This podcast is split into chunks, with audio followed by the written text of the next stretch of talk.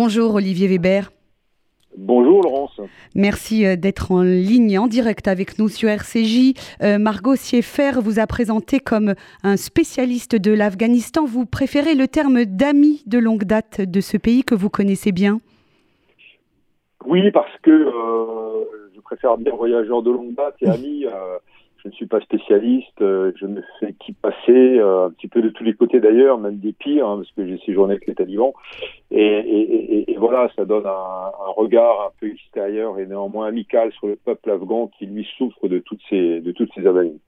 Alors, nous allons essayer avec vous euh, pendant quelques minutes de mieux comprendre ce qui se passe et ce qui se joue euh, dans ce pays où les, événements se sont précipités ces derniers jours. Vous connaissiez bien le commandant Massoud qui a été assassiné il y a 20 ans, juste avant le 11 septembre. Vous lui consacrez donc un livre qui sort cette semaine et vous communiquez avec son fils qui reprend aujourd'hui le flambeau de la résistance contre les talibans depuis sa province du Panchir. Il vous a envoyé un message il y a une dizaine de jours. Que vous disait-il?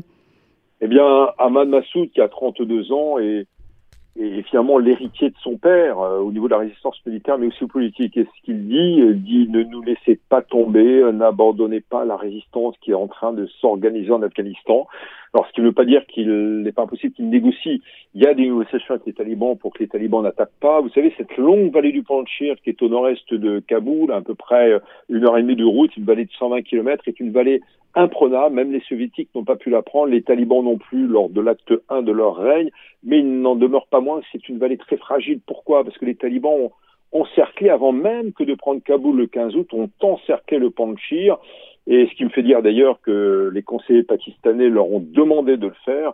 Et donc euh, voilà, Ahmad Massoud, euh, le chef euh, de cette résistance, qui incarne un petit peu aussi les idéaux d'un islam modéré et démocrate, celui de son père, eh bien, demande de l'aide, demande un soutien politique, un soutien financier, également un soutien humanitaire. Euh, L'Afghanistan est un pays complexe, hein, vu de l'Occident, avec euh, une organisation en clan. Euh, qui soutient Ahmad Massoud aujourd'hui dans la population civile? Est-ce qu'il incarne l'opposition aux yeux, aux yeux des Afghans? Oui, absolument, parce que vous avez raison, l'Afghanistan est une mosaïque de peuples et d'ethnies, de différentes langues, et en même temps, vous savez, avant la guerre, ça fait quand même plus de 40 ans que ce pays est en guerre, il n'y avait pas vraiment de sensation d'appartenir d'abord à une tribu ou à une ethnie. On était d'abord afghan. Et Ahmad Massoud, le fils du commandant Massoud, le fils du lion du Panchir, dit comme son père qu'il faut un Afghan uni, un Afghan fédéré, même si nous, nous sommes tadjiks, une minorité, mais une minorité importante quand même en Afghanistan, nous pouvons aider aussi les autres ethnies, les autres peuples à s'entendre.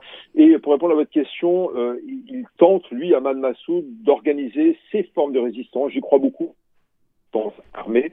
Il y a aussi la résistance civile, d'ailleurs, que j'ai vue à l'heure euh, sous le règne même des talibans de 1996 à 2001, avec des femmes, par exemple, qui organisaient des cours clandestins pour leurs filles, qui étaient totalement interdits, qui organisaient pour les garçons des cours qui étaient autres que des cours de loi coranique et de pashtou, la langue vernaculaire dans les pays et dans les zones tenues par les talibans. Donc c'était aussi des maths, de l'histoire géo, de l'anglais, de la science naturelle, totalement haram, interdite, parce que représentant euh, le corps de l'homme et de la femme à leur image. Et donc ces femmes-là vont continuer à se battre, à, résister, j'y crois beaucoup. En même temps, attention, parce que les talibans non seulement n'ont pas changé, mais pour moi, c'est un régime qui est encore pire qu'auparavant. Pourquoi? Parce qu'il est d'autant, il est, il est beaucoup plus organisé, on va dire. Il est, il est mieux structuré, il est mieux financé. Maintenant, le mouvement des talibans, qui est une nébuleuse avec toutes ses forces et ses faiblesses, est un mouvement riche. Par exemple, des royalties du trafic de la drogue, on n'en parle pas assez. Il se trouve que quand j'ai séjourné avec eux, j'ai vu dans les champs d'opium des chefs talibans donc donner des ordres pour la récolte de l'opium qui permet donc de produire de l'héroïne, etc., etc. Et donc ils n'ont pas changé parce que le, cœur politique et le cœur idéologique est le même.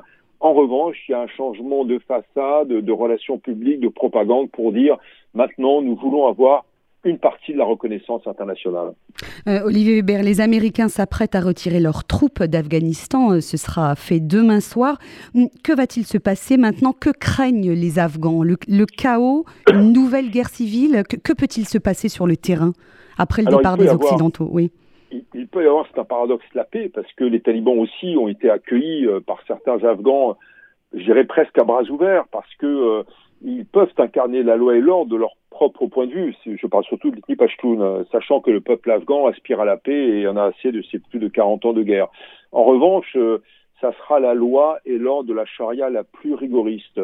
Ça sera euh, la montée en puissance de cette fameuse milice. Vous savez, la milice du vice et de la vertu, de la promotion de la vertu et de la répression du vice. Vous vous rendez compte l'appellation déjà de cette milice avec des jeunes nervis, des jeunes euh, combattants, des jeunes talibans que j'ai vus dans les rues chasser les hommes qui n'allaient pas à la prière, euh, battre des femmes parce qu'elles n'étaient pas assez bien accompagnées, battre ou fouetter des femmes parce qu'elles avaient reçu le numéro de téléphone d'un homme, etc., etc.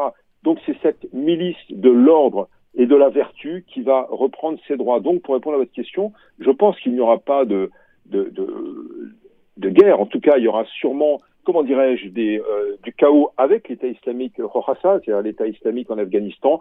Mais en tout cas, les talibans, eux, estiment qu'ils seront là pour longtemps et qu'ils vont ensuite euh, appliquer donc euh, un règne qui sera un règne d'un émirat islamique avec un concept sur lequel j'ai passé des semaines à discuter avec les différents mollahs, les différents ministres du précédent règne, et, ce qui sortait de, de leur bouche au long de, ces longues palabres, c'était voulons être le régime le plus pur au monde, bien sûr au niveau de l'incarnation de la loi coranique.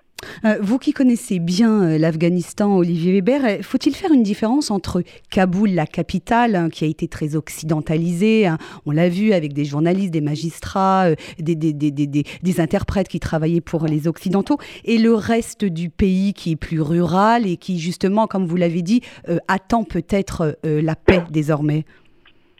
Oui, mais je crois surtout que sur les 38 millions d'Afghans, vous avez à peu près la moitié de femmes. Plus de 20 millions d'Afghans sont des Afghanes. Et elles n'ont connu euh, depuis 20 ans euh, que la liberté, en tout cas une relative liberté, beaucoup plus évidemment que sous le règne des talibans. Et elles ont peur. Elles ont peur, même si elles n'ont pas connu le règne des talibans, elles connaissent l'acte 1 des talibans de par les récits euh, des parents, de la famille, etc. Et donc on est dans un, une sorte de, chaos. Et évidemment, cela va sûrement créer en plus une scission entre Kaboul et les différentes provinces. Alors pourquoi? Parce que les talibans eux-mêmes vont faire œuvre de cosmétique, vont faire œuvre de relations publiques pour montrer que certes, il y aura des écoles pour les femmes, les filles, que certes, il y aura euh, différents postes de fonctionnaires qui seront réservés aux femmes, mais tout ça sera évidemment pur instrument de propagande. Et je pense que dans les provinces, dans le reste des 34 provinces, il y aura le règne le plus dur qui sera appliqué. D'autant plus que, comme je le disais tout à l'heure, le mouvement des talibans est une nébuleuse et on va laisser une grande autonomie à certains walis, des gouverneurs euh, talibans qui sont en train d'être nommés ou qui s'imposent d'eux-mêmes dans certaines provinces de par leur parcours militaire ou de leurs origines ethniques, eh bien ces walis, ces gouverneurs talibans vont imposer la pire des charias, comme je l'ai vu à Razni ou dans d'autres villes ou dans les montagnes reculées autant, autant des talibans, autant de l'acte 1. Donc oui, il y aura une scission Kaboul-province, mais en tout cas, il y aura quand même une certaine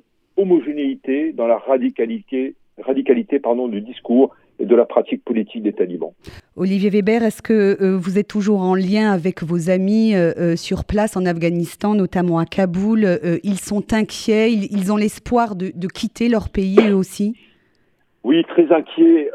Il y, a, y, a, deux sortes de témoignages. D'abord ceux et celles qui veulent partir, parce qu'évidemment ils sont menacés, ils sont condamnés à mort, ou ils savent à quoi s'attendre euh, les journalistes, euh, certains médecins, même, même si les talibans ont besoin des médecins. Et intelligemment, d'ailleurs, ils sont allés voir les ONG afghanes et les hôpitaux afghans en disant on a besoin de vous, restez, vous, les hommes et les femmes. Mais euh, deuxièmement, après, il y a les, les, gens qui vont rester pour soit militer clandestinement, euh, même ne serait-ce que pour relayer l'information. Et relayer l'information, c'est très important. On sait qu'il n'y a rien de pire qu'un pays qui est à huis clos. Et après, il y a des euh, membres de la société civile. Je parlais de médecins tout à l'heure. C'est un vrai héros que ce personnage, Wahid Majrou, qui est un jeune médecin qui est devenu de facto le ministre de la Santé parce que le ministre en exercice a quitté le pays. Eh bien, Wahid Majrou dit euh, moi d'abord, je soigne les gens, je n'ai pas assez de médicaments, il faut que les talibans nous ravitaillent en, en, en, médicaments. Et je demande, ou je leur demande aux talibans de me permettre de faire travailler les femmes avec moi, pas que les infirmières, pas que les femmes médecins, mais aussi euh, le personnel non médical. Et je trouve que ça, c'est très courageux que de rester dans le pays. Alors tout le monde est inquiet évidemment parce que euh, on sait de quoi sont capables les talibans, premièrement. Deuxièmement, comme je le disais tout à l'heure, ils sont beaucoup mieux organisés qu'auparavant. Donc ils disent le temps le long terme. Et là, évidemment, on peut penser qu'une chape de plomb va s'abattre sur l'Afghanistan. Il n'en demeure pas moins, et là c'est un petit peu mon, ma note d'optimisme ou d'espoir, que euh, les Afghans et les Afghanes euh, vont, vont militer justement pour euh, faire en sorte que la société civile soit présente, pour qu'il y ait des, une éducation clandestine, qu'il y ait encore des médias afghans qui soient indépendants, y compris d'ailleurs de la manière la plus illégale possible. Alors est-ce que ça suffit pour que l'espoir soit porté au cœur des Afghans Je ne sais pas, mais en tout cas, il faut aider cette société civile absolument. Merci Olivier Weber, merci, merci d'avoir répondu euh, aux questions de RCJ. Je rappelle le titre de votre livre qui sort à la fin de la semaine, le 2 septembre, Massoud, le rebelle assassiné, c'est aux éditions de l'Aube. Bonne journée à vous. Merci, bonne journée.